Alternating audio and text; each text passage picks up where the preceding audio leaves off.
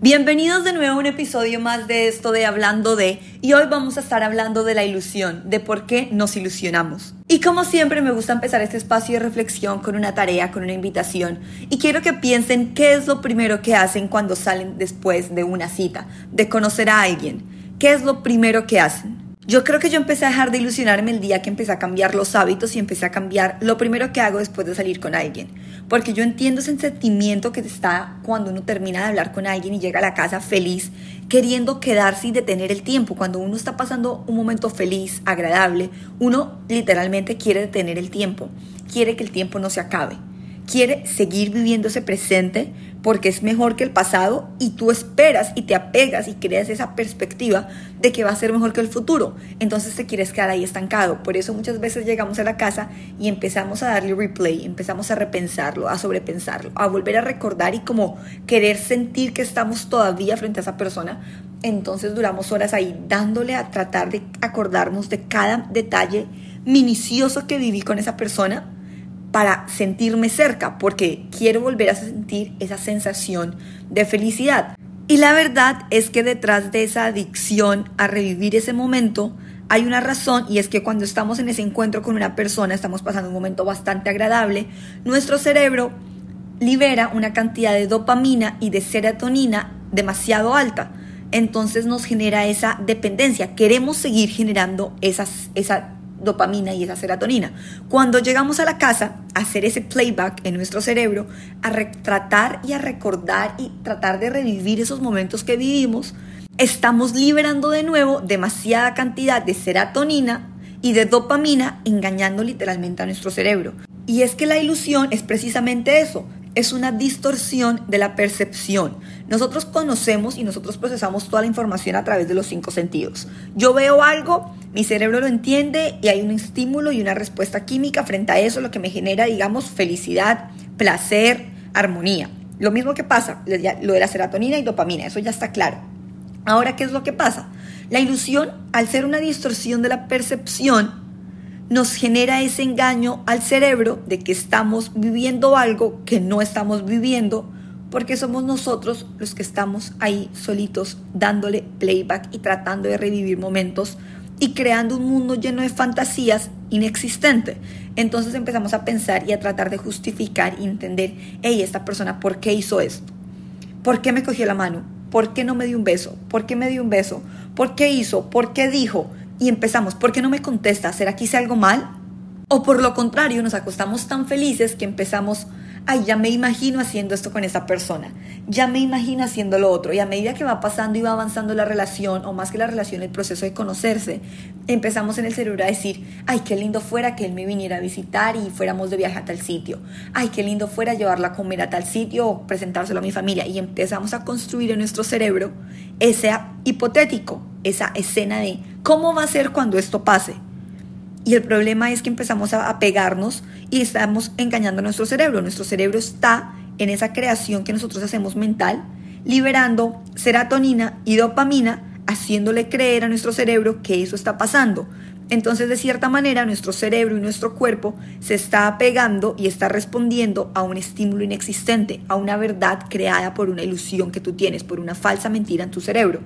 Y después salimos y decimos, es que esta persona me ilusiona, es que ¿por qué todos los hombres me ilusionan? No, si todos los hombres te ilusionan, no te ilusionan los hombres. Tú te ilusionas solo o sola. Si todas las mujeres te ilusionan, tú te ilusionas solo. Una diferencia muy grande es decir, todo iba muy bien, el man me dijo, me gustas, me quiero casar contigo, textualmente, y al otro día va y te sale con, sabes que ya no me quiero casar contigo, ya decidí que no me gustaste. Oiga, sí, eso puede ser, digamos, una ilusión, el man hizo una falsa promesa.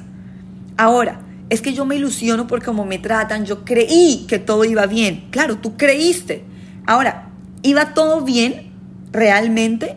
¿O iba todo bien en las ideas que tú te hiciste en la noche, en las ideas que tú te hiciste con tus amigos o con tus amigas? Y por esto yo voy a un punto que siempre digo en mis relaciones personales.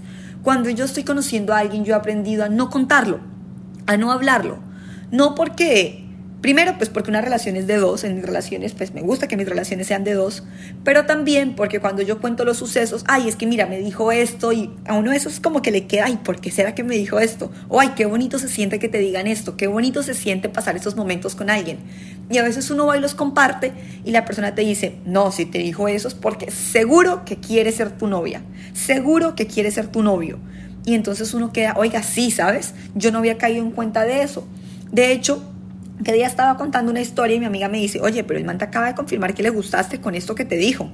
Y yo dije, oiga, sí, menos mal esa persona ya había pasado por mi vida hace un, un, tiempito, entonces ya como que si le gusté o no le gusté, pues ya no me importa. Pero qué tal yo estaría todavía ahí enganchada, pues me hubiese llevado al cielo y mi serotonina y dopamina se hubiese elevado tanto que yo vuelvo a engañar a mi cerebro de que, oiga, esta es la persona.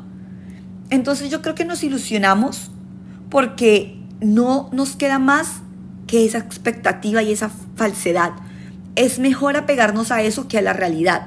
Y es porque no queremos enfrentar las cosas. Entonces nosotras empezamos y nosotros como seres humanos a reprocesar un montón de ideas porque preferimos quedarnos con ese montón de suposiciones y de qué bonito sería llevarlo a mi casa en vez de decirle, oye, quisiera vivir esto contigo vamos a un lugar y te empiezas a imaginar cómo sería estar en este lugar con esa persona, porque yo por un mundo de tiempo lo hice. Llegaba, a un lugar y decía, ay, qué lindo sería estar acá contigo. En vez de tomarle una foto, y si estamos hablando, estamos saliendo, estamos, hemos ya tenido un par de citas o estamos conociéndonos, oiga, en vez de quedarme con la fantasía de qué rico sería estar contigo en este lugar, sería, hey, hoy vine a un lugar, quiero ir contigo, te quiero llevar a un lugar. Y coger el toro por los cuernos, el toro por los cachos, las cosas de frente, en vez de yo seguir generando esas expectativas. Y por eso es que quedamos viviéndonos en la ilusión, porque decimos, no, muy lanzada yo si le mando que quiero ir con, esto, con, con él a este lugar. ¿O qué va a decir? ¿O qué tal que me diga que no? Entonces por eso preferimos quedarnos con la ilusión, con la idea, con la película que nos montamos de estar en la playa con esta persona, estar con esta persona y nuestra familia, en vez de decirle vamos a la playa, ven te presento a mi familia. Y el problema con la ilusión es que como sacamos el mismo nivel de dopamina y serotonina casi que cuando estamos con la persona, esto se vuelve un juego adictivo, se vuelve un placer y un juego con el destino porque tú te vuelves adicto y tu cerebro te pide este nivel de dopamina, tu cerebro le gusta sentirse así. Entonces como no puedes estar todo el tiempo con esta persona, y tú estás adicto a sentir esa ilusión, porque es que no hay nada más rico que estar literalmente tragado. En lo personal, a mí me encanta cuando alguien me gusta porque mi cerebro y mi cuerpo se siente bien. Y tu cuerpo te pide más y te pide más. Entonces, como no puedes ir tan rápido con la persona, porque cada uno tiene su tiempo, tienes tus cosas, pues te quedas en la fantasía para suplirle a tu cuerpo y a tu cerebro esa necesidad que tiene y ese placer que te genera sentirte enamorado. Pero ¿por qué lo hacemos? Porque nos da miedo a estar solos muchas veces. Nos da mucho miedo a afrontar tal vez el rechazo que preferimos quedarnos con este engaño, autoengaño que nos acompaña. Porque es que la película que nos hacemos todas las noches no las vamos a poder seguir haciendo por años. Eso va a estar siempre ahí. La ilusión va a estar siempre ahí porque es un proceso que yo hago para mí. No es una relación de dos. La ilusión es una relación yo con mi mente, mi otro yo con mi mente. Ahora, también tendemos a idealizar las cosas porque son mejores que nuestra realidad. Cuando empezamos a que la persona ya nos dejó de contestar, ya no vemos el mismo interés, empezamos a hacer suposiciones de lo que va a pasar y nos empezamos a crear un universo paralelo, como si esto fuera Marvel, creyendo que vamos a poder tener esa realidad, cuando en verdad la vida no es así. Para dejar de ilusionarnos, tenemos que disfrutar y aprender a vivir el aquí y ahora y decirle a nuestro cerebro, hey, esta es la dopamina y serotonina que vas a tener del día, del mes, de la semana. Espérate. Es llegar a la casa y dejar, y llegas a tu casa y vives en tu mundo. La realidad es esta. Tu vida no sigue en la cita que acabas de tener. Tu vida sigue en que tienes que hacer los deberes, tienes que ir a trabajar, tienes que seguir con tu rutina diaria sin estar echándole cabeza a este tipo. Y si tu cerebro te pide, dile, hey, no, espérate a que vea a esta persona, espérate a preguntarle, porque seguimos fantaseando es porque la fantasía es mejor que nuestra realidad. Usamos la fantasía, usamos la ilusión para escapar de nuestra realidad. Y ahí es donde está el error más grande. No aceptamos la realidad que tenemos. Y la única manera de aceptar la realidad que tenemos y no vivir de la fantasía es viviendo aquí, el ahora. Y en el momento que tú sientas que necesitas duda, que tienes dudas y necesitas respuestas, buscarlas, pero no buscarlas en tu ilusión, no buscarlas en el por qué será que hizo esto, no buscarlas en internet, no buscarlas con tu amiga, porque pasas horas al teléfono hablando con tu amiga o tu amigo, oiga, ¿por qué será que hizo esto esta persona? Y cada persona es un mundo distinto, entonces no podemos tratar de generalizar y buscar respuestas en internet, ni siquiera conmigo. Traten de buscar las respuestas yendo a la persona y diciéndole, qué rico sería estar contigo acá. Oye, me dijiste esto y qué pena, pero me quedó sonando. ¿Qué? ¿Qué? Y tal vez muchas veces la gente te va a tomar, pero es que ser directo en la vida es para uno, no es para el otro. Nos ilusionamos por miedo a una verdad que no queramos escuchar. Muchas veces nos da miedo escuchar eso que nosotros ya sabemos por dentro que es un no me gustas, no me interesas, no quiero nada o un hoy no puedo salir. Entonces preferimos imaginarnos que estamos en la cita en vez de coger y decirle al tipo, oye, ¿sabes qué? Salgamos. Y eso va que muchas veces, por estar en ese cuentico de hasta el difícil, que te busque, que te ruegue, nos hacemos historias en la cabeza de, ay, nosotros lo tenemos aquí porque mira cómo me escribe el tipo. O empezamos, ay, fijo, vamos a hacer esto después, cuando yo le diga que sí, él va a estar. Porque te vives en un mundo de suposición en vez de salir y decir, tengo la oportunidad de salir, venga, voy y salgo. Las ilusiones son las mentiras que nosotros usamos para no aceptar la realidad, para generar un universo nuevo. Y a veces no aceptamos que decir la verdad y que esperar la verdad, por amarga que sea, es mucho mejor. Hay una canción de un artista que me gusta mucho que decía, yo le quería decir la verdad por amarga que fuera. Y yo creo que cuando uno aprende a decir las verdades, por amargas que sean, y aceptar la verdad, así sea un poco muy amarga, la vida te va a cambiar y vas a dejar de vivir en un mundo paralelo. Vas a dejar de fantasear y de crear ilusiones. Fantasear es rico. Una fantasía de 10, 15 minutos, una historia en tu cabeza para quedarte dormido una vez a cada seis meses, increíble. La ilusión de llegar a un sitio y decir, uy, qué chévere hacer esto, pero que no se quede en la ilusión. Que cuando tú vas a un lugar y dices y te haces la película con esta persona, cuando te quedas dormido y haces la película con esta persona, no dejes que se quede en eso. Párate y levántate y dile a la persona, mira, me no, pues no me imaginé esto, pero estuve en tal lugar, te quiero llevar. Oye, ¿por qué no hacemos esto? Cuando te diga, hey, salgamos, listo, ¿qué quieres hacer? No, lo que tú quieras. No, tú ya te imaginaste qué es lo que quieres. Ve y dile a la persona, esto es lo que yo quiero. Y la misma canción dice, le dibujaba un mundo real, no uno color de rosa.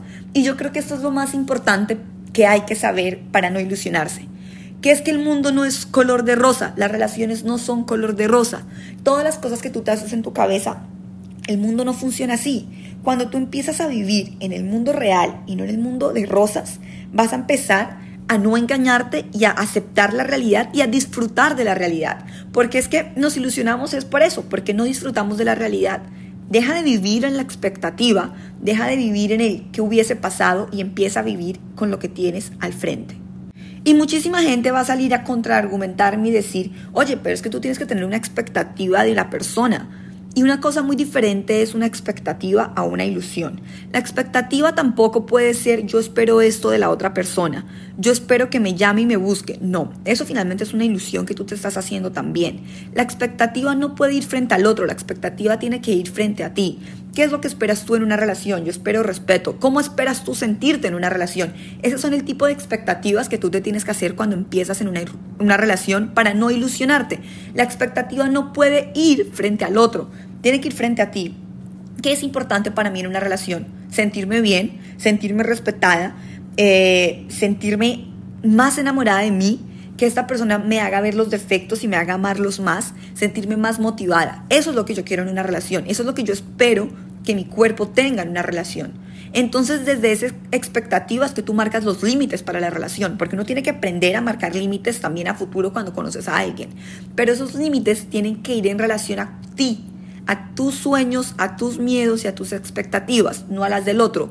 Yo no puedo esperar de la relación que al mes estemos cuadrados. Eso es una expectativa y eso es una ilusión falsa de dos. ¿Yo qué puedo esperar en como expectativa en una relación? Yo puedo esperar en un mes disfrutarme más, conocerme más, aprenderme a amar más, sentirme bien. Yo puedo decir, quiero y espero que esta relación en un mes no me haga sentir tristeza conmigo El problema es que yo tengo control sobre la tristeza que siento de cierta manera. Yo tengo control sobre la reacción de mis emociones. No sobre la emoción, pero sobre la reacción. Entonces las expectativas en una relación para no ilusionarnos tienen que ir en pro es a ti, no al otro. Ahora sí, cómo y tips un poco más puntuales de cómo yo he aprendido a no ilusionarme. La primera, y como ya se los he repetido a lo largo de estos 15 minutos que llevo hablándoles, es no quedarnos con la ilusión o con la fantasía hecha en la cabeza. Si yo quiero vivir algo con esta persona, díselo y encuentra la manera, el momento para decírselo, hey, quiero hacer esto contigo. Porque si no, te vas a seguir masacrando la cabeza. Si llegas a tu casa y empiezas a sobrepensar y sobrepensar y sobrepensar las cosas, haz un ejercicio de retrospección contigo misma y no con tus amigas, no con tus amigos. No cuentes las cosas y no porque no debes confiar en la gente. No se trata de desconfianza, sino se trata de hacerte un bien a ti mismo, de no autosabotearte y no vivir y no crear una ilusión.